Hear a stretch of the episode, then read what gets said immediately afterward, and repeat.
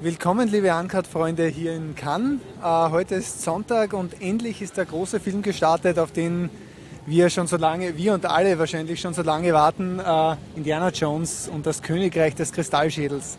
Äh, was kannst du mir da, dazu sagen, Leander? Tatarata, tatara, tatarata, tatarata. Ja, heute war es wirklich endlich soweit.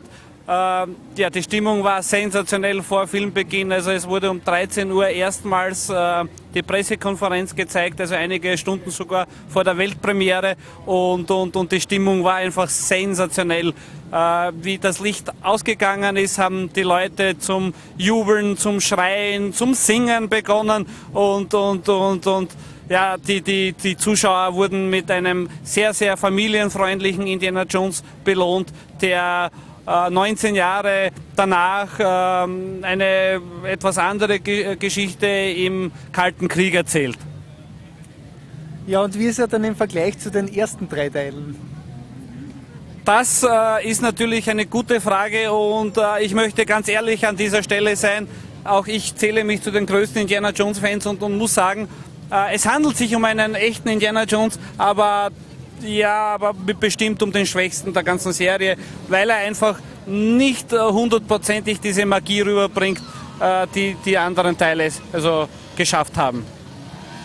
Äh, ja, dafür haben wir im Nachhinein noch wunderbare Aufnahmen bekommen von äh, George, Luca, also George Lucas weniger, aber Steven Spielberg und ein- ein bisschen Harrison Ford. Äh, und am Abend werden wir jetzt versuchen, noch Bilder vom roten Teppich zu kriegen. Ja, es war sogar besonders lustig, weil ich habe Harrison Ford schon äh, vor meiner Nase bzw. vor meinem Gesicht gehabt, als er, sie- als er dann gesagt hat, also er muss jetzt auf die andere Seite, weil es warten noch andere Leute auf ihn. Aber Steven Spielberg, also unglaublich, äh, 10, 10 Zentimeter vor mir gestanden, tolle Fotos geschossen, einfach großartig. Und für alle Uncut-Freunde, die keine Lust haben, äh, noch etwas länger zu warten, hier die Original-DVD zum Film. Gibt es hier auf dem Schwarzmarkt schon zu kaufen, oder? Um 10 Euro. Nein, ist natürlich nicht so, müssen wir jetzt klarstellen, damit wir keine Probleme mit Paramount bekommen, äh, ist äh, das Pressematerial in Form einer DVD. Genau so ist es. Leider, meine lieben Freunde, ihr müsst äh, euch wahrscheinlich bis Ende des Jahres auf die DVD gedulden, aber, aber, aber sie kommt bestimmt. Okay, in diesem Sinne also genug für heute und wir wünschen noch, ja, Tatarata, tatara, tatarata, tatarata. Para morir.